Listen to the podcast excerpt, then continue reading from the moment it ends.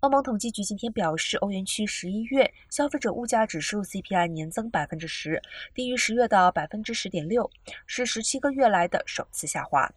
十一月整体通膨降温的主因是因为能源价格涨速放缓，但是食品和饮料价格却在加速的上涨。由于俄罗斯入侵乌克兰战争引发能源和食品价格飙涨，促使物价涨幅连月创下历史纪录。欧央总裁拉加德对于通膨已经封顶表示怀疑。欧元区十九国之中，现在西班牙的通膨率最低，为百分之六点六；法国现为百分之七点一；德国现为百分之十一点三。意大利来到了百分之十二点五。